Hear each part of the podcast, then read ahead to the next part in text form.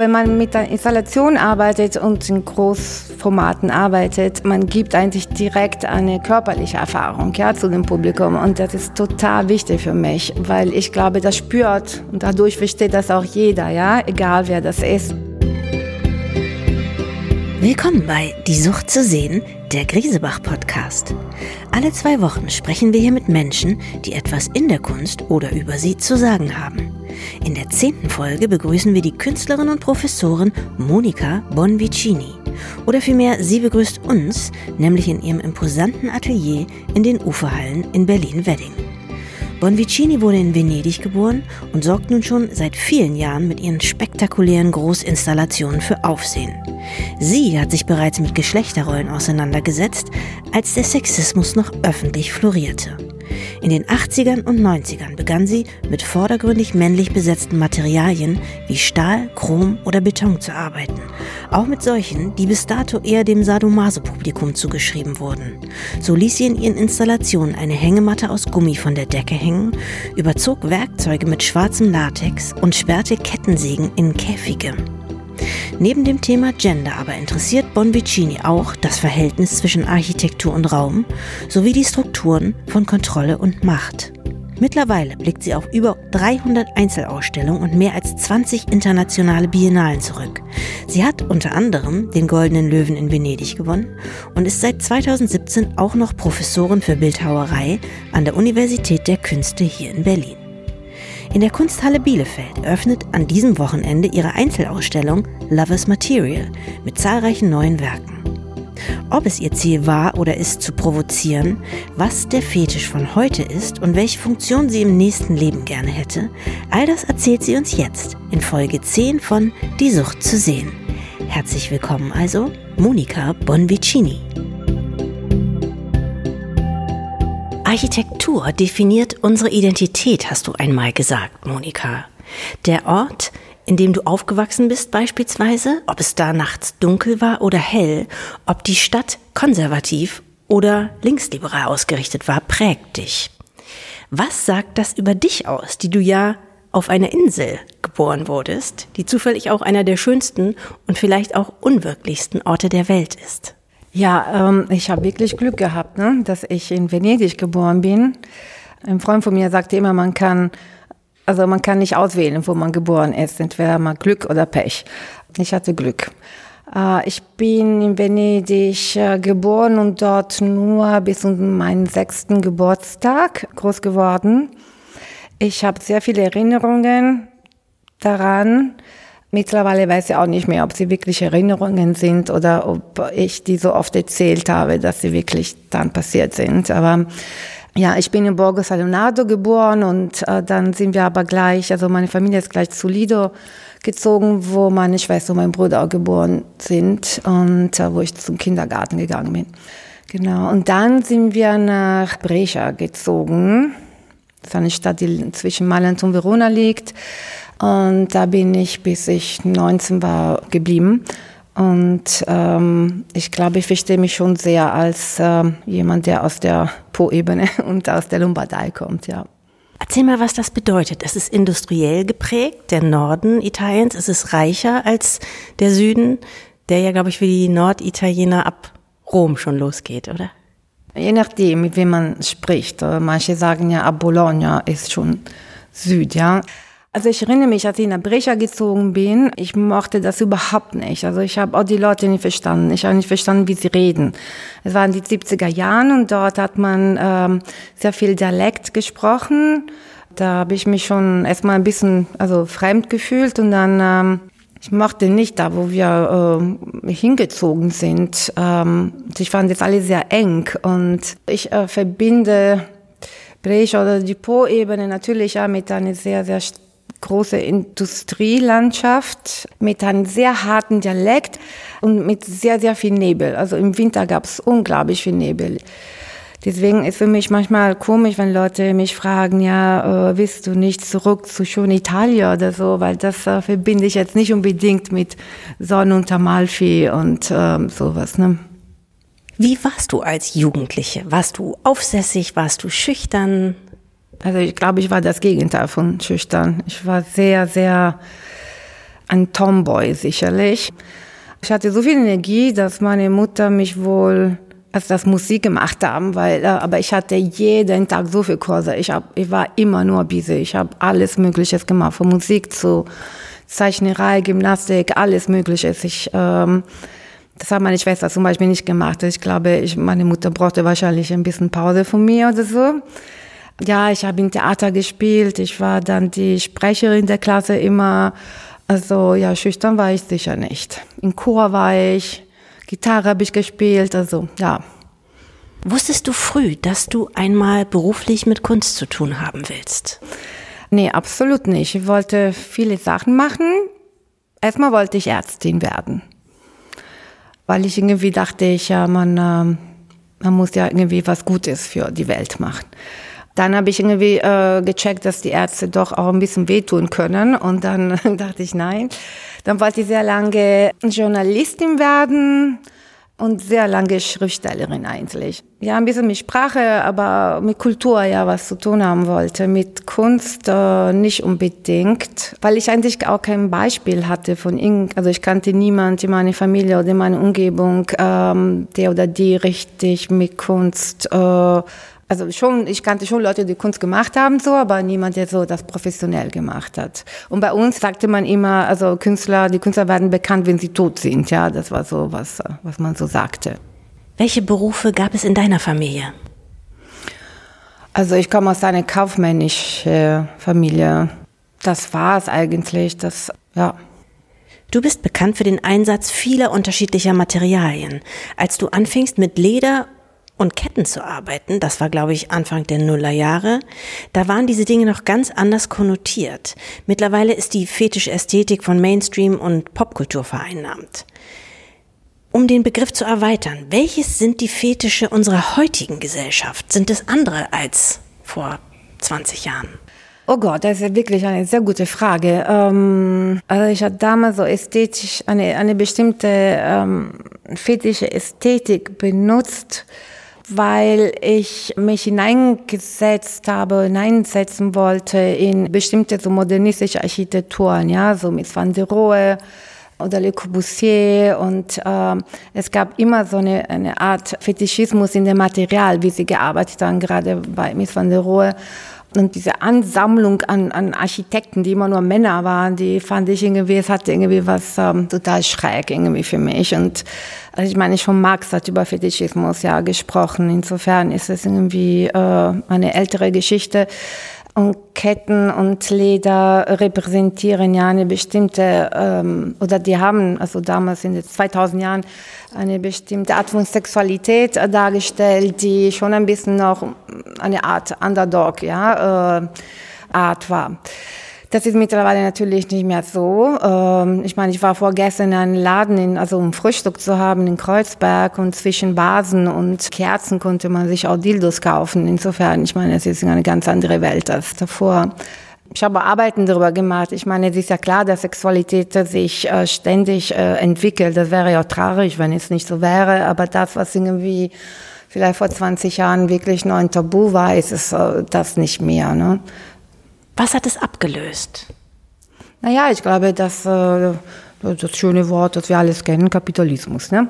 Ich meine, jetzt ist es sogar Pleasure, dass, äh, dass es so ein Moneymaker ist, ja, ist ja klar. Und äh, durch diese ganze Datasammlerei und so weiter kann man wirklich aus alles mögliche äh, Geld machen und deswegen ist das, was früher vielleicht so einem Abkommen von der Regelung war, äh, total normal, wenn man damit ja irgendwie was in der Kasse reinbringen kann. Das ist der einzige Grund, denke ich mir. Dadurch ist natürlich auch Sex äh, oder Sexualität ähm, viel äh, sauberer geworden, ja, weil es natürlich auch irgendwie viel, viel, viel glatter, viel an die Oberfläche. Vielleicht man, man sagt ja auch, dass man weniger, also dass jüngere Leute weniger Sex machen als davor. Ich habe keine Ahnung, ich habe auch keine Teenager, Kids oder sowas. Ähm, aber ähm, ich finde es eigentlich immer gut, wenn man etwas hat, was man macht, irgendwie in den Keller oder irgendwo, nicht in den Keller, aber irgendwo mit Freunden und wo das nicht so alle Menschen gehört oder was immer. Was ich meinte, ist, dass ich im Allgemeinen finde das eigentlich gut, wenn nicht alles so ähm, zu, einer Ware wird, ja. Und ähm, ich bin in den 90er groß geworden, wo es wirklich noch äh, oder auch in Berlin, ja, es gab irgendwie, ich meine, wen hat jetzt interessiert, was alles in Berlin äh, gemacht oder nicht gemacht äh, hat? Niemanden, ja. Ich meine, Berlin war nicht mal so richtig auf der, auf der Karte. Und ähm, ich glaube schon, dass es wichtig ist, dass Sexualität äh, so was bleibt, was, ähm, was nicht irgendwie glatt ist. Aber das ist jetzt zu spät, ne? Das ist einfach so, das gehört jetzt irgendwie nicht mehr uns, was wir äh, unbedingt äh, unter den Decken oder über die Decken machen.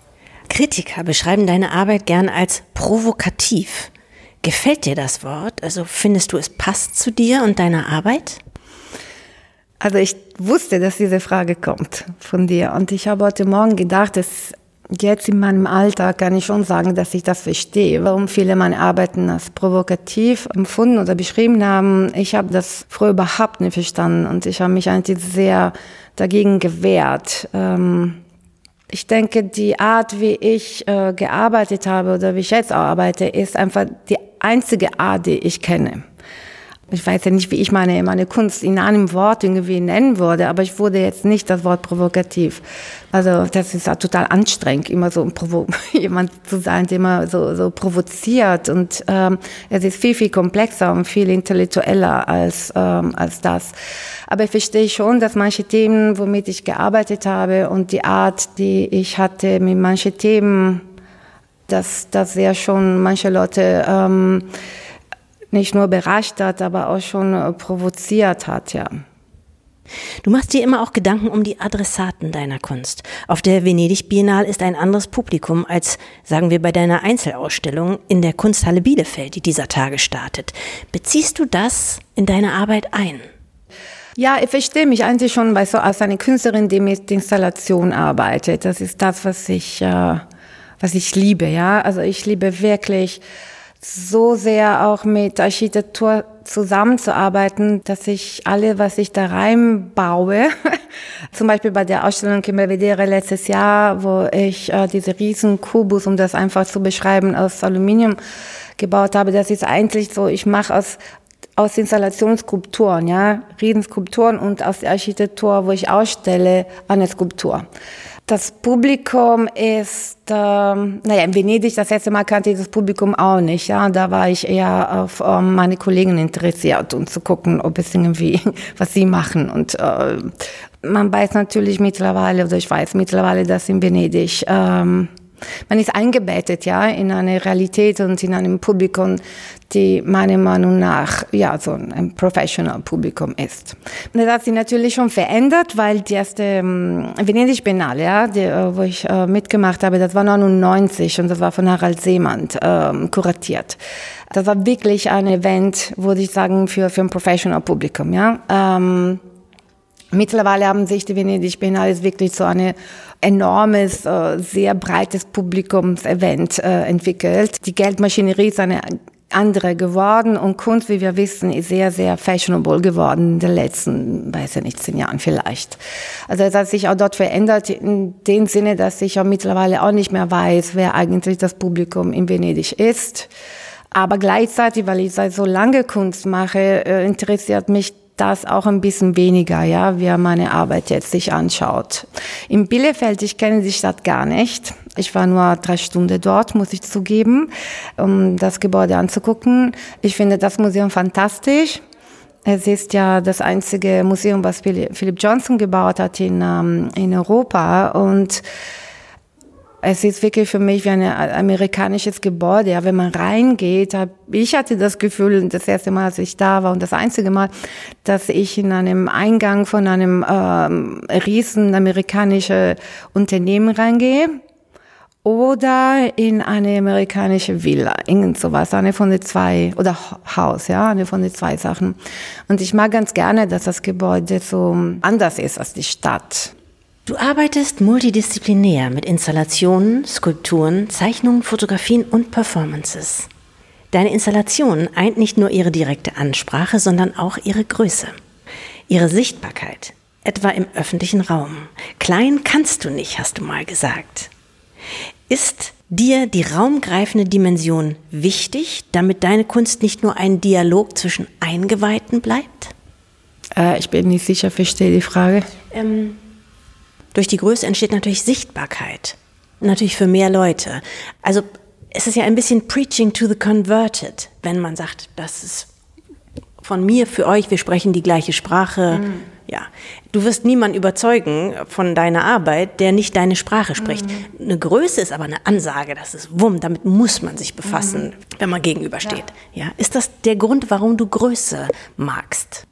Teilweise schon, weil man, man, äh, man möchte schon gerne oder ich möchte schon gerne ähm, Weißt du, wenn man mit der Installation arbeitet und in Großformaten arbeitet, äh, spielt man direkt, man gibt eigentlich direkt eine körperliche Erfahrung ja, zu dem Publikum. Und das ist mir äh, also diese Wahrnehmung, die über den Körper geht, das ist total wichtig für mich, weil ich glaube, das spürt und dadurch versteht das auch jeder, ja, egal wer das ist und egal wie viel diese Person weiß oder nicht weiß und was auch immer.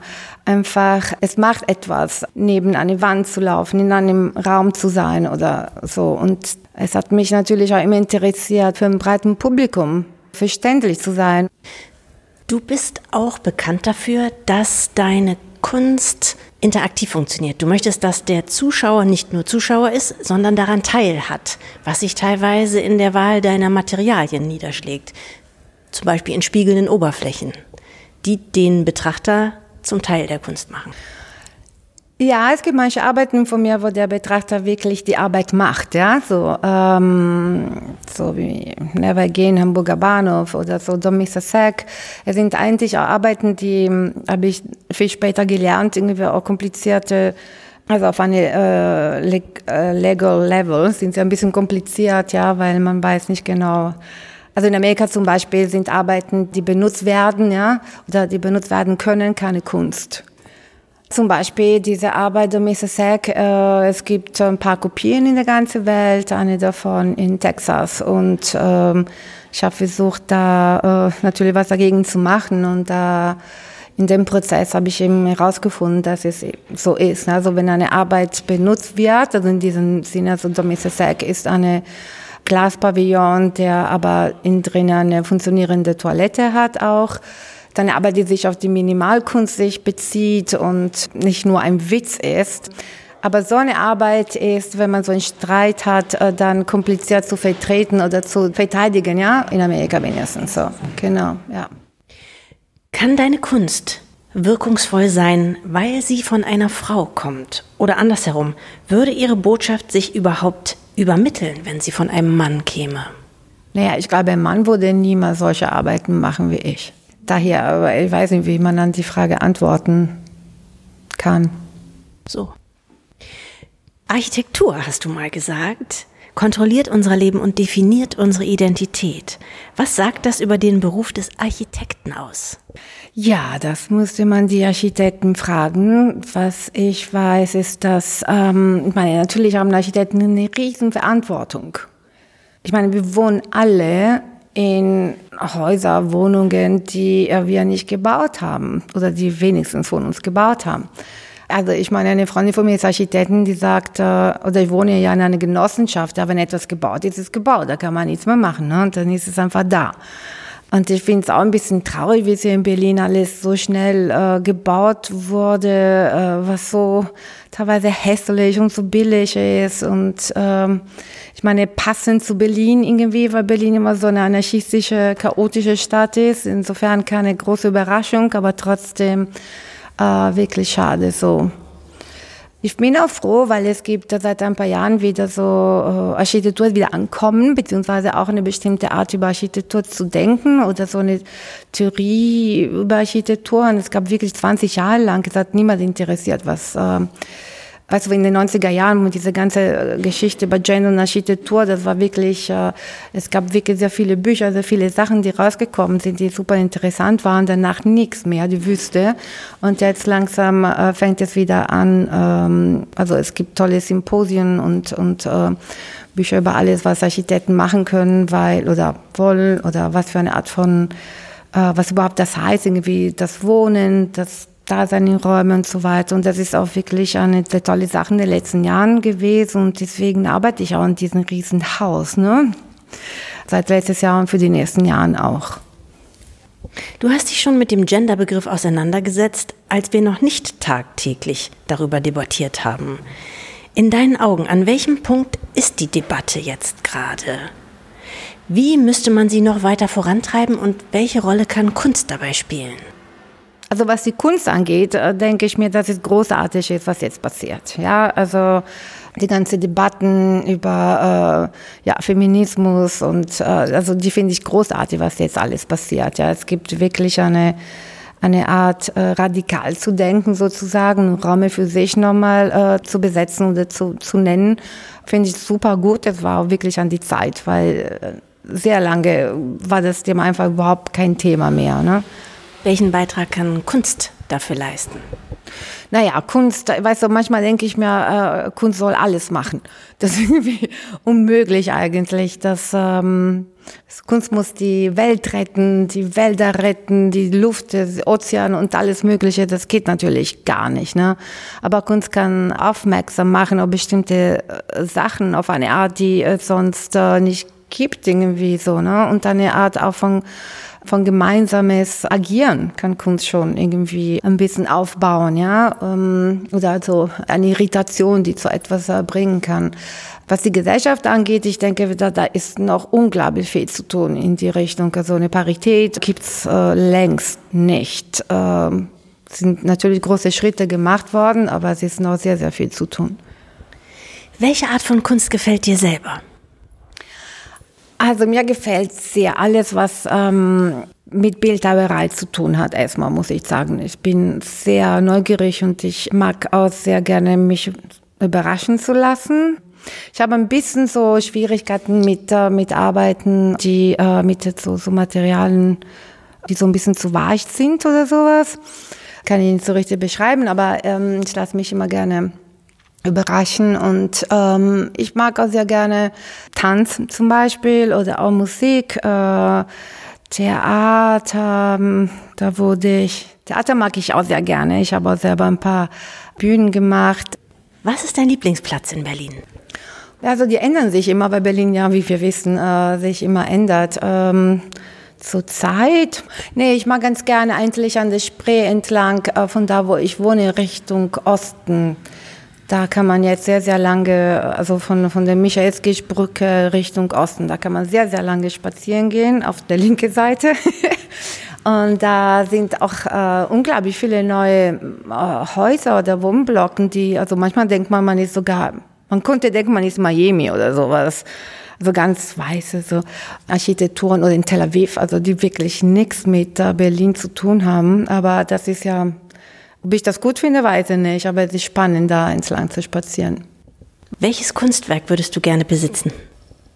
Also, ich würde gerne einen Kalten haben. Da würde ich natürlich gerne ein paar Arbeiten von Louis Bourgeois haben äh, Louis Lohner, äh, also so große Bilder von ihr, große Fotografie möchte ich haben. Ich möchte so viele Sachen haben. Also eigentlich sage ich das oft und das stimmt auch. Wenn ich nochmal geboren werde, werde ich als Sammlerin äh, geboren. Vielen Dank für das schöne Gespräch, Monika Bonvicini.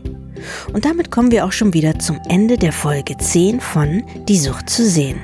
Wir freuen uns schon auf unseren nächsten Gast und natürlich auf Sie in zwei Wochen auf griesebach.com, auf Spotify und auf iTunes.